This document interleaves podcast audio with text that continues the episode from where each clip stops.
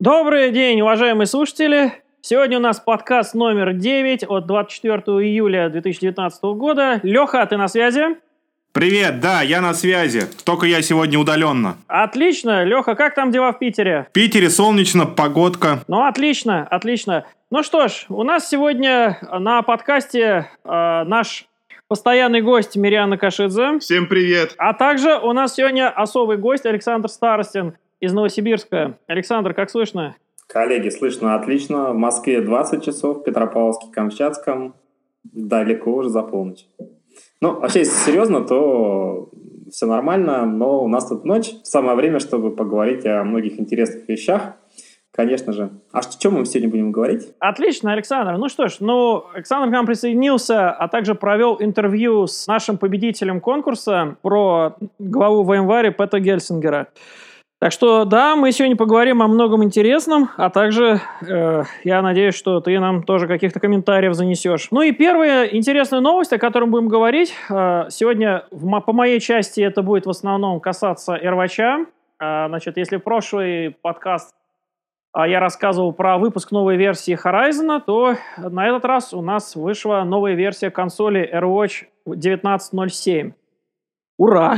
Пока что, пока что вышла она в облаке. Компания позиционирует себя как Cloud First, то есть это означает, что сначала мы все интересные фичи и доработки выпускаем в облаке, обкатываем их на облачных кроликах, а потом мы спускаем их в on-premise. Новый релиз AirWatch — это множество разных доработок. В первую очередь это всевозможные доработки, связанные с простотой и стабильностью настройки самого AirWatch.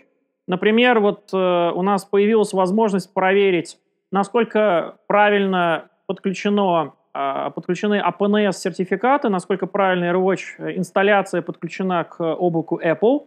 Теперь там появилась в процессе кнопочка Test Connection, которая позволит э, убедиться, что, соответственно, обмен сертификатами произошел, и то, что у нас все нормально, а сертификат является валидным. На самом деле, эта тема весьма непростая в траблшутинге, поэтому я вот в приложении к подкасту подкладываю ссылочку как раз на тему, как затраблшутить APNS, в случае, если он там, вышел из строя. Также вот из интересного в настройке новой версии AirWatch появилось э, ряд изменений, появился при синхронизации с LDAP каталогом. А именно теперь при соблюдении условий, а именно при включении э, корзины в Active Directory, а также использовании пользователя с правильными привилегиями, с привилегиями администратора, AirWatch отслеживает такие статусы, как, например, деактивация пользовательской учетной записи, удаление учетной записи пользователя, и, соответственно, пользователь учетная запись э, его внутри AirWatch также либо деактивируется, либо удаляется. Ну вот также, естественно, появился ряд улучшений по платформам, Apple платформы, iOS, Mac платформы, Android, в частности, вот появилась дополнительная поддержка Android 9. А, такие вещи, как, например, паскод, его разделение теперь в Android 9 на, соответственно, отдельный паскод для рабочей области, отдельный паскод для персональной, соответственно, области, поддержка биометрического паскода. Фактически вот это все появилось в новой версии консоли, которую мы спустя, конечно же, несколько, некоторое время, я думаю, там пару месяцев, мы ждем уже в варианте on-premise. Конечно, ссылка на релиз notes тоже будет подкасту подложена. Леха, а что у тебя интересного? А, я сегодня хотел поговорить про машин ленинг. А, что вы, ребята, знаете про машин ленинг вообще? Слышал, но с удовольствием еще послушаю. Ну, то, что это хайп. Это хайп. Мириан. Очень мало конкретики. То, что где можно было бы его непосредственно применить. Лех, я со своей стороны промолчу, потому что я преподаю курс по машин-лернингу, в частности, по библиотекам Python, которые его оказывают. Pandas, NumPy, SciPy и так далее. То есть, да, кое-что слышал про машин-лернинг. Здорово. Слушай, интересно, что ты преподаешь, как интересно совпало. Мы недавно рассказывали про то, что VMware приобрела компанию, связанную с сетями, а вот э, последняя новость о том, что VMware тоже заключил соглашение и о намерениях приобретения компании, которая называется Bitfusion, который является пионером в виртуализации как бы дополнительных штук, которые предназначены для машин-ленинга. То есть это компания, которая постаралась отделить и виртуализировать все, что вот, а, всякие ГПУшки, FPGA, ASIC и прочее, отделить их от инфраструктуры, виртуализовать доступ к ним. То есть предоставить возможность пользователям, и, кстати, заказчиками этой компании являются такие крупные организации, как Amazon, IBM, Nvidia та же. Мы являлись их партнером и многие другие. И вот эта компания, она поможет расширить портфолио по технологии машин-ленинга у VMware. На самом деле, вот какие технологии связаны с машин-ленингом, и это не обязательно там какие-то библиотеки, Лех, а вы знаете вообще. Да, похоже, никто не знает. Но на самом деле история, связанная с машин-ленингом, у VMware началась достаточно давно, когда гипервизор научился пробрасывать э, графические карты внутрь виртуальных машин. Это появилось, по-моему, в сфере 5.0 еще до того, как это стало доступным и помогло виртуализовать десктопы. Ну, наверное, вы все помните проект, который в прошлом году презентовал наш э, SEO Пэт Гелсингер, проект, который называется Magna на VMworld, который проходит у нас э, два раза в год. Один в Америке, другой в Европе. Но про это мы рассказывали в прошлый раз. И, соответственно, проект Magna – это проект, который был предназначен для того, чтобы анализировать инфраструктуру и построить self-driving data center. Очень многие технологии, которые э, связаны вот именно с машин-ленингом, они незаметно внедряются во многие продукты VMware. На самом деле сейчас, уже сейчас порядка пяти продуктов VMware используют э, технологии машин-лернинга. Это один из первых продуктов был, это Visan, который помогал анализировать данные телеметрии, storage и смотреть, что происходит вообще с точки зрения хранения. Второй продукт, э, куда внедрялись технологии машин learning, это Verialize Operations. Третий продукт, это Lock Insight, это все, что связано с мониторингом. Потом такая компания, про которую, которую VMware тоже некоторое время назад приобрела, которая называется Wavefront, и это облачная высокомасштабируемая платформа аналитики, мониторинга и вообще всевозможных метрик, которые только существуют. Там можно совершенно любые э, дэшборды построить и совершенно любые данные анализировать, но это облачная платформа. А это технология Skyline. А как же VRNI? Леха, как же VRNI? Network э, Insight, про машин learning в Network Insight я не знаю, но там используется скорее Big Data для анализа, и там не совсем технология именно машин ленинга. Насколько я знаю, там просто анализ больших потоков данных без вот, классического применения машин ленинга. Сейчас это еще используется про, одно, что, про один продукт, который я забыл сказать, это Skyline. Это продукт проактивной поддержки для наших заказчиков. Так вот, про что я начал говорить, проект Magna, который, он планировался для того, чтобы объединить между собой все вот эти технологии и построить вот такую систему, которая могла бы анализировать поведение ЦОДа.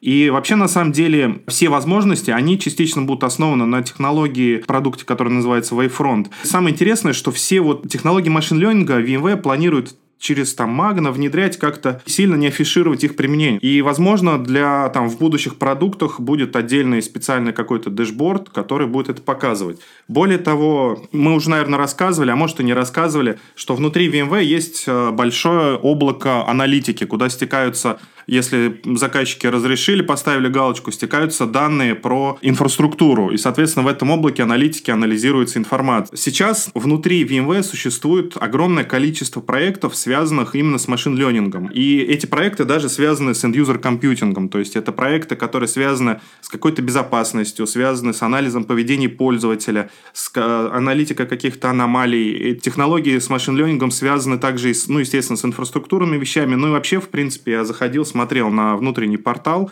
технологии машин-ленинга внутри VMware несколько десятков, несколько десятков проектов, которые в конечных продуктах будут реализованы, и вот приобретение компании Bitfusion даст новый толчок, и в том числе для того, чтобы наши заказчики смогли построить свою инфраструктуру для использования машин-ленинга и отделить вот еще на, еще на одном уровне физическую инфраструктуру от виртуальной.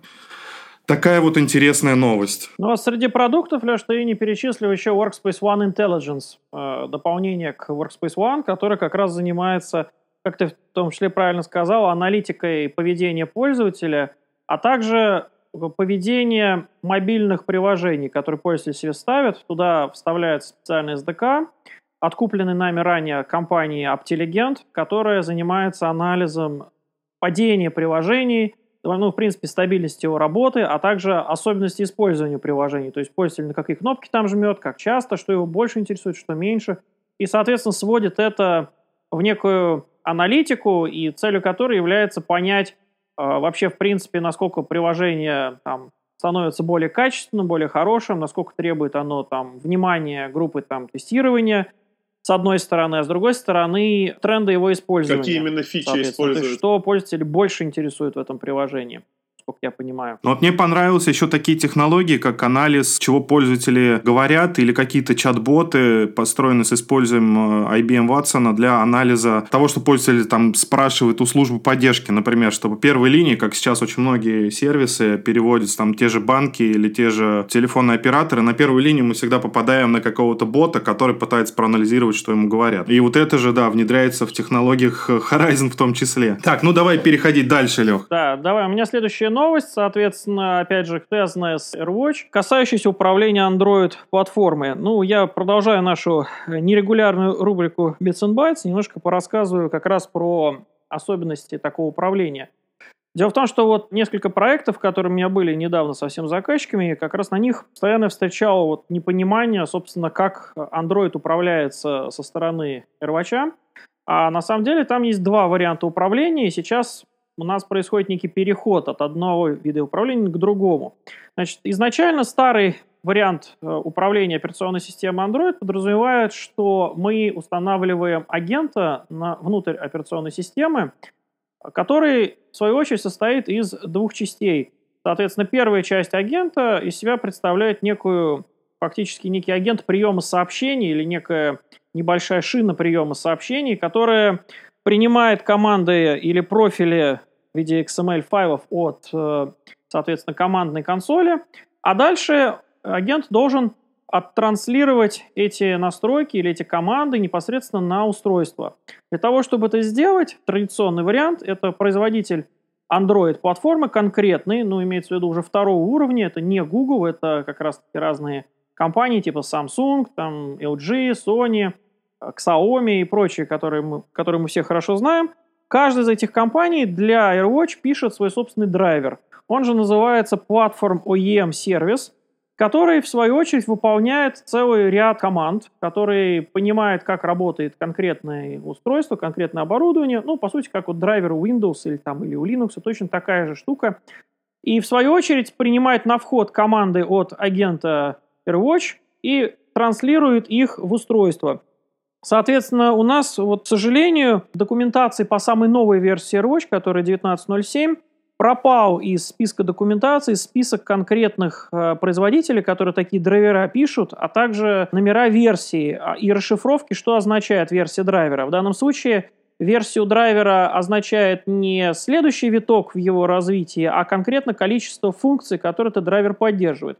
Поэтому я приложил к подкасту ссылку на свою базу знаний, и там ссылочка как раз на раздел Platform Support, где вот ссылка на более старую документацию AirWatch, которая, видимо, теперь будет постепенно забываться, где вот этот список очень подробный приведен.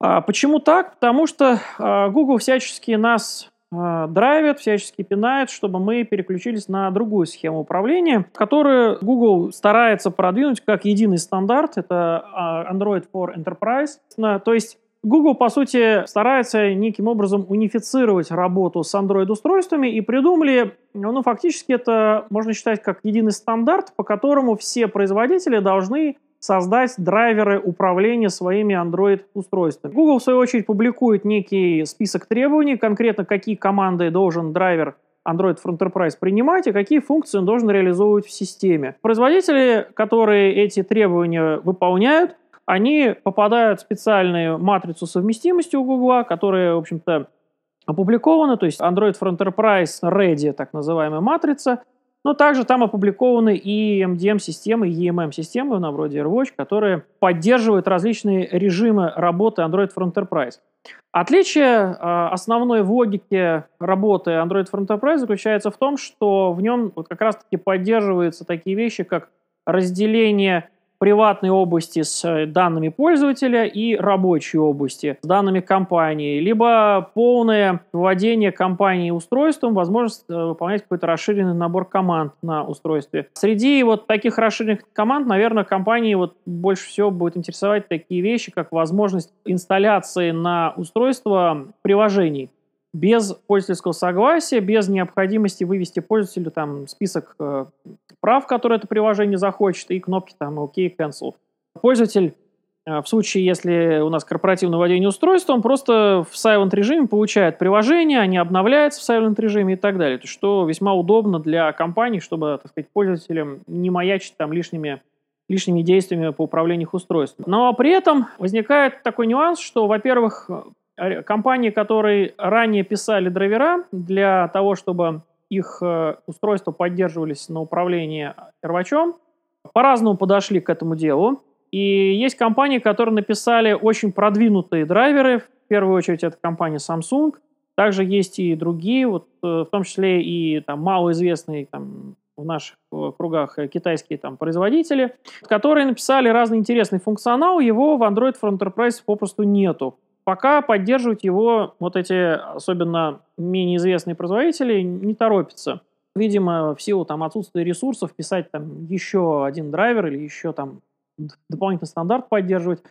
Вот, это с одной стороны. С другой стороны, к сожалению, э, инициатива Google по поддержке Android for Enterprise натолкнулась на то, что, опять же, они навязали всех производителей Android поддерживать свой стандарт и писать под него драйвер – и производители стали писать этот драйвер совершенно по-разному. Поэтому у нас вот самый, наверное, экстремальный веселый случай, когда мы взяли планшет от одного из там, китайских малоизвестных производителей, подключили его и произвели enrollment как Android for Enterprise устройство. Первое, что Android for Enterprise устройство затребовало при enrollment, это э, шифрование карточки памяти. Там, в общем-то, вариантов отказаться не было. Я, соответственно, нажал там ОК, устройство зашифровалось, после чего сказал, давай сделаю перезагрузку. А когда устройство перезагрузилось, выяснилось, что компания-производитель забыла в загрузчике BIOS сделать процедуру расшифровки карточки памяти для того, чтобы, собственно, запуск произошел. Более того, сам загрузчик оказался, собственно, на карточке памяти и зашифровался. Таким образом, устройство было резко окирпичено, и пришлось его, в общем-то, выкинуть и взять следующее устройство. Вот, такие... Да, так что вот так вот. В принципе, наша MDM-система намеренно не окирпичивает э, устройство, но бывает, что производители вот допускают такую вот оплошность при написании драйвера, в том числе под Android for Enterprise. Поэтому надо быть весьма аккуратным в, в использовании, э, соответственно, разного функционала, который есть. Итого вот э, у нас сейчас в консоли присутствует два варианта создания профилей. Это профили для Android и профили для Android Legacy. Собственно, для профиля для Android это Очень как интересно. раз и Android for Enterprise, а Legacy это как раз драйверы. С моей стороны, тут надо сказать, что вот отличительная черта нашего MDM э, решения AirWatch как раз заключается в том, что, пожалуй, это единственное MDM, под которое такие драйверы, в общем-то, писали издавна. И поэтому, конечно, такое наследие, оно до сих пор очень-очень активно используется, и зачастую, особенно вот на версиях Android э, там, восьмерка и старше, что актуально для многих специализированных, например, устройств, там разных баркод-сканеров, инфокиосков на Android зачастую тоже такое бывает, принтеров мобильных и так далее. Вот это, собственно, самый главный вариант использования, как раз с помощью драйверов. Поэтому скидывать со счетов этот вариант не стоит. Вот. Но, тем не менее, мир движется вперед. У нас э, в качестве основного метода сейчас это Android for Enterprise. И в связи с этим в новой версии э, AirWatch 19.07 вышел специальный так называемый workflow, поддержанный э, утилитой, встроенный в консоль по миграции с одного метода управления на другой. То есть для того, чтобы профили и политики, которые были сделаны для драйверного метода, перетащить на Android for Enterprise бесшовно, и чтобы пользователь при этом ничего не заметили. Ну, такая вот история. Леха? Да, я хотел немножко поговорить про историю VMware. Кто помнит, когда была основана VMware? 20 лет в прошлом году. В 1998 году. Совершенно верно. А кто помнит, какой был первый продукт? Ну, соответственно, это был... Э, как же он там назывался? Там? VMware Workstation. А, VMware Workstation, а потом э, GSX сервер. Да, совершенно верно. Но это уже не важно, Workstation. Первый, про- первый продукт был Workstation. И э, недавно у одного из заказчиков я столкнулся с тем, что мне говорят, у нас для, для нас VMware это только, это только сфера. А на самом деле сейчас VMware это гораздо больше, чем только сфера. Если вот на заре моей карьеры в VMware у нас было всего, наверное, три продукта – то есть сейчас VMware производит, помимо виртуализации, виртуализацию рабочих мест, и сетевой виртуализацией занимается, виртуализацией сетями хранения, и облаками, и программными дата-центрами, и создание гибридных облаков, теперь даже уже и виртуализации машин-ленинга. Текущее портфолио вообще VMware в программах, оно, в принципе, очень огромное. Мне было вот удивительно, что наши заказчики до сих пор по прошествии даже 20 лет и последние, вот, наверное, лет 10 портфолио активно растет, все равно считают, некоторые из наших заказчиков считают, что VMware это только э, виртуализация, только базовая виртуализация, а то и вообще там только ESX или сфера. Хотя гораздо продуктов больше. Есть люди, которые несут э, свет массы. Этих людей в компании VMware достаточно много. И вот Саша сегодня хотел рассказать, какие у нас, в принципе, в VMware есть подразделения и что от них ждать. Правильно, Саша? Да, все верно. Я, кстати, хотел, Леша, тебе задать вопрос. Ты сам знаешь все продукты, которые компания выпустила? Потому что, ну, например, вот у меня бывают проблемы с определением, какие продукты у нас есть, когда они были открыты, когда, да, к сожалению, там закрываются. Я не знаю всех продуктов, хотя знаю направления, с которыми мы работаем. Окей. Ну, смотрите, коллеги, я сегодня хотел на ночь глядя поговорить о таком важном деле, как, как, как, как, да, по сути, про внедрение. Смотрите, когда что-то хотим внедрить, там, какой-то программный продукт компании VMware, то у нас есть куча вариантов, как это сделать. Можем сделать самостоятельно, можем пригласить э, партнера, можем работать вендором, то есть с компанией VMware по тому, чтобы сделать ряд работ, про которые как раз хотел поговорить. То есть у нас есть прям пространство для деятелей. А я хотел немножко ну, как бы описать проблематику. Любой проект, даже тогда, когда мы решили, что там, это решение нам нужно, провели пилот, он заключается, ну, как минимум, из нескольких фаз. Это рисование дизайна архитектуры решения, это закупка необходимого оборудования и лицензий, ну, соответственно, некоторый скейлинг, да, тоже, который основан на дизайне. И это еще как минимум две фазы. Фаза инсталляции диплоя, то есть развертывания, и фаза перехода к эксплуатации, то есть это ну, какой-то operations. Да? И на каждой из этих фаз на самом деле работают разные подразделения компании. Вот у некоторых даже крупных заказчиков есть специальные люди, которые, э, которые занимаются такой, таким направлением, как вендор-менеджмент. То есть это что такое? Это специальная задача, как правильно ну, не управлять, конечно, вендором, но как правильно использовать те преимущества и те подразделения, которые есть в каждом вендоре для достижения итогового результата.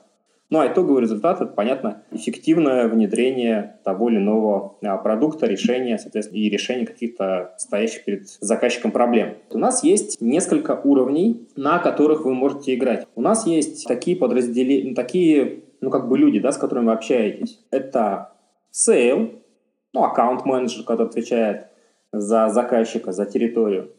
А есть пресейл инженер, есть так называемый специалист по какому-то из направлений, например, направление end-user computing.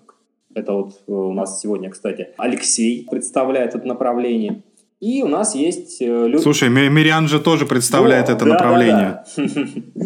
вот. И, и, соответственно, у нас есть направление консультантов, кто занимается так называемыми профессиональными сервисами. Давайте, ребят, вот кратко, может быть, набросаем для всех, кто нас слушает, чем занимается каждый из этих людей. Вот чем занимается, например, аккаунт-менеджер в заказчике. То есть, что от него можно полезного получить и э, какая его зона ответственности. Аккаунт-менеджер строит отношения с заказчиком. Угу. Если нам нужно приобрести какие-то лицензии, мы идем к аккаунт-менеджеру. То есть, если у нас есть какой-то проект, мы обсуждаем с ним. Да, и помогает найти ресурсы внутри компании, которые помогут, допустим, валидировать. Да, все верно. То есть, он подключает, как правило, presale инженера, того инженера, который отвечает также за, за зону, за конкретного заказчика, сферу деятельности, сегмент рынка и так далее. И этот presale-инженер, собственно, прорабатывает с вами проект. Presale-инженер ответственен за запуск пилота, например, у вас, да, за, может быть, предоставление каких-нибудь реальных лицензий для проведения такого пилота. Он по сути дела, является вашей первой технической точкой входа вендора. А дальше в зависимости от, собственно, продвижения вот этого проекта уже подключаются специалисты, которые более компетентны в своих областях. То есть это области, связанные с сетевой виртуализацией или системами хранения, или, соответственно, end-using компьютингом и так далее. И дальше есть еще более компетентные люди в своем как бы, деле, это консультант. Консультанты помогают в ряде работ для того, чтобы детально продумать, например, дизайн системы, которая будет у вас в э, продуктиве запущена. А помогает провести, например, обучение на месте по э, внедренной системе. А помогает решить ряд таких вопросов, как, например, вот есть э, работы, называемые health check. То есть это возможность провести технический аудит в систему, которая у вас стоит, например, система виртуализации или а, система управления там, рабочими столами, и на базе как бы, этого аудита выписать с вами те пункты, которые требуют определенной коррекции. Это могут быть пункты как технические, а, так и операционные. А, любой заказчик у него есть ну, определенный штат сотрудников. У этого штата сотрудников есть э, навыки.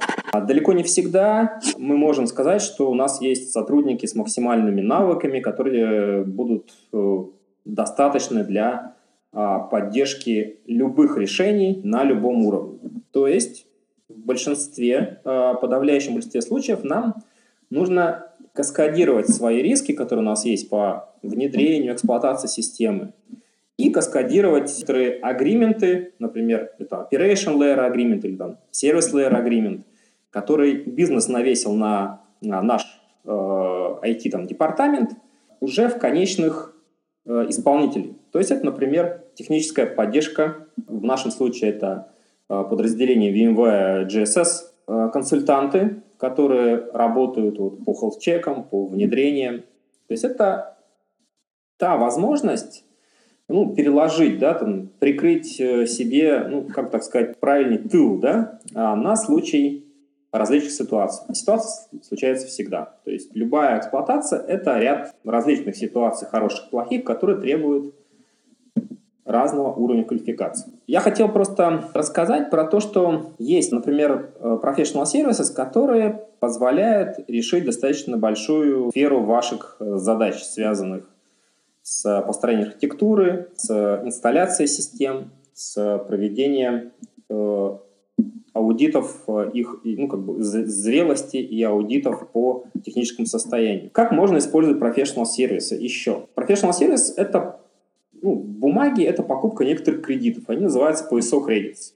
А вы можете заложить эти кредиты собственно, в ваш проект, они будут отдельной позицией в списке там, лицензий, которые вы покупаете. И эти PSO кредиты можно тратить как непосредственно на работы самих сотрудников из professional сервис, консультантов наших, так и, например, такие интересные вещи, как обучение. То есть можно конвертировать в обучение и в случае необходимости идти в центр сертифицированного обучения по продуктам VMware и повышать квалификацию своих сотрудников без того, чтобы закладывать там как-то отдельно в бюджет э, эти дополнительные деньги. То есть можно ну, хорошо прятать э, деньги на обучение в эти позиции и дальше ими при необходимости пользоваться. Коллеги, вот вы как считаете, использование professional services насколько помогает конкретно вот в ваших заказчиках добиться результата? А результат у нас у всех как бы один, да, и у заказчика, и у вендора в том, чтобы наши продукты не лежали на полке, а, собственно, дошли до продакшена и использовались там эффективно. Вот вы как считаете, насколько это оправдано? Я считаю, что это очень оправдано, потому что у меня все заказчики достаточно крупные, и во всех больших компаниях, с которыми я работаю, именно PSO очень сильно помогает с точки зрения предотвращения, наверное, аварий и поддержания инфраструктуры в работоспособном состоянии. То есть я считаю, что вот это вот, наверное, основное, потому что это, конечно, и совершенно другая скорость реакции на события, которые, ну, все равно случают. Человек, который работает внутри заказчика, Technical Account Manager, например, он знает все про эту инфраструктуру, и не надо уже долго там выяснять предысторию и так далее. То есть он напрямую может с GSS связаться, помочь решить там какие-то проблемы возникшие. Вот на самом деле тут э, надо тоже э, уточнение, что PSO делится на разные совершенно задачи, там разные специалисты, и вот у нас два подхода в стране по внедрению проектов, правильный и как обычно, что называется. Да, как обычно, это когда заказчик берет, пилотирует проект какой-то, какой-то продукт, вернее, говорит, мне он нравится, и давай сразу его в production переведем. И берет пилот, бывший вчера, и переводит его в production.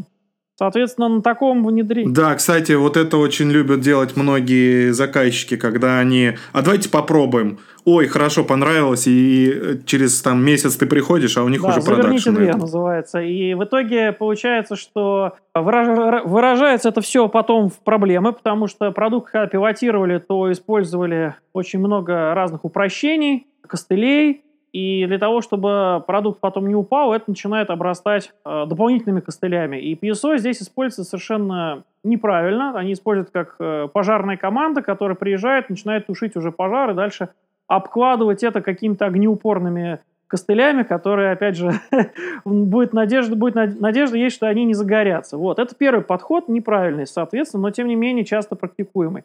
Второй вариант – это когда, соответственно, пилот отодвигается в сторону, и мы делаем развертывание с нуля. При развертывании с нуля первая должность PSO, который вот недавно у нас э, в России новый человек как раз а, появился э, на этой должности, это расчет архитектуры. Собственно, как правильно построить архитектуру с отказоустойчивостью, с надежностью, с резервированием по данному продукту. Какие роли у этого продукта разнести на разные сервера, чтобы он с нагрузкой справлялся – и так далее. После этого идет валидация такой архитектуры и уже построение. Ну, подразумевается, конечно, большое внедрение, как правило, чего-либо, но вот именно, а, что называется, здесь мы не переводим существующий маленький пилотик в продуктив, пытаемся его нагрузить сверх меры, а, соответственно, уже рассчитываем, что у нас будет действительно серьезная инсталляция, там будет много нагрузки, и надо ее построить правильно.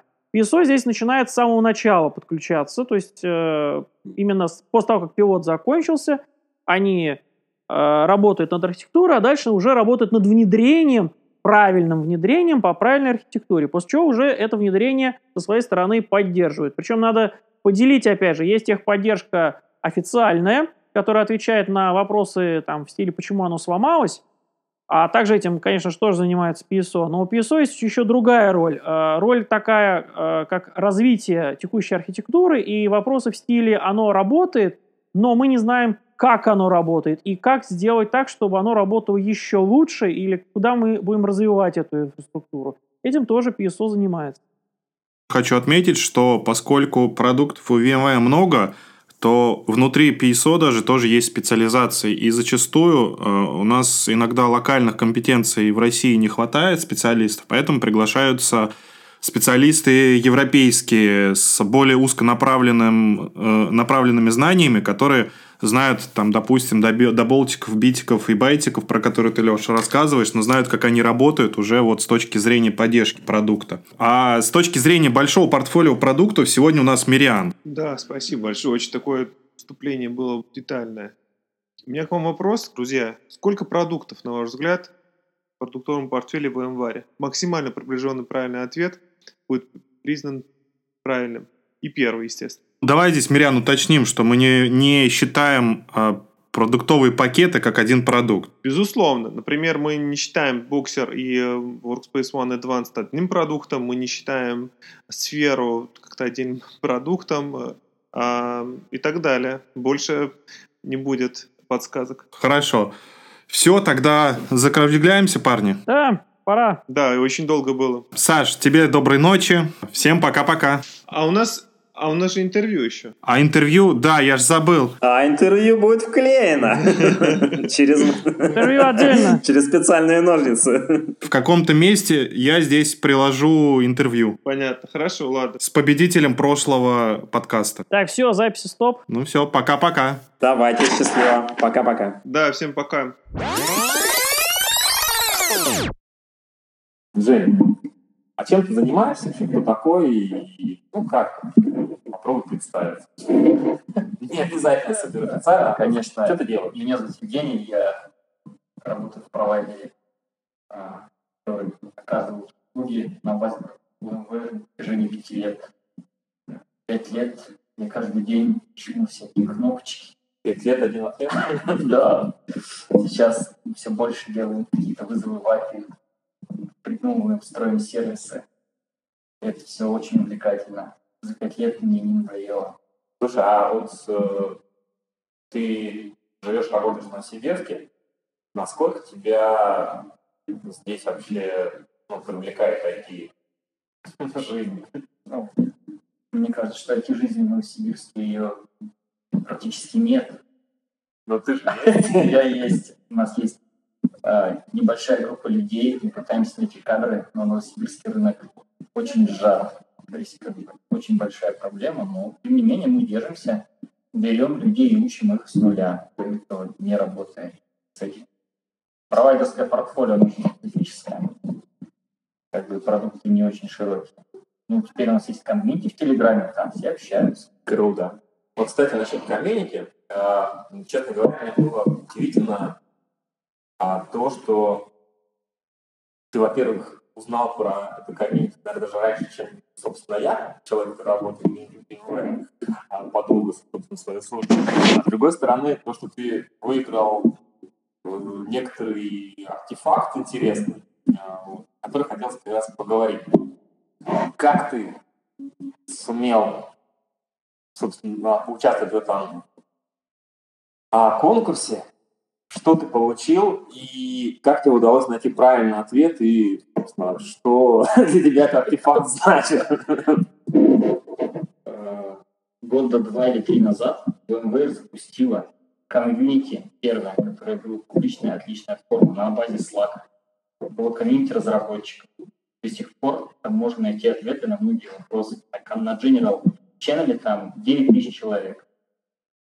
И там есть разработчики, кто непосредственно работает в. И они всегда помогают. Вот, дадите им поддержку, конечно, когда не надо идти с вопросом, почему не работает. То, что должно работать. А почему не работает то, что должно работать. Вот, и там люди помогают. Русская комьюнити появилась, я даже сказать, откуда. Наверное откуда был анонс. Но тем не менее, как бы. И комьюнити провайдеров в России, оно не такое большое. Как бы сразу все закрутилось и завертелось. Вот. Был первый подкаст, его, конечно же, послушал, как последующие. Вот теперь есть это и на Google платформе, на подкастах, это очень удобно. Вот, ну и пришлось проявить а, смекалку, чтобы ответить на главные вопросы. Вот я стал победителем первого разыгрываемого приза. Это очень приятно. Вот. Теперь у меня есть кружка с автографом духовного лидера компании VMware. И я надеюсь, теперь мне будет будет говорить удача по всем направлениям. Круто. И горячий чай. Круто. Надеюсь, да. Кружка, кстати, удерживает температуру, но э, она неплоха. Она прям неплоха, и надеюсь, что Женя получит удовольствие.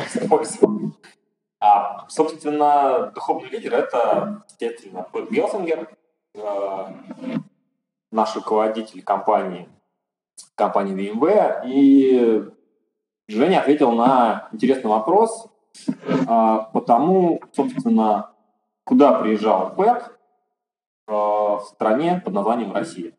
И, собственно, примерно, что он там делал. Вот. А, ответ наверняка теперь известен многим другим. Пэт Гелсингер был руководителем компании Intel некоторое время назад и приезжал для того, чтобы захантить умные головы в различных закрытых э, городках, где еще теплится э, наука, сибирская и российская наука. Жень, спасибо тебе большое. Большое Э, спасибо, Александр. Участвуйте, пожалуйста, в наших конкурсах и приходите на встречи. Спасибо. Отлично.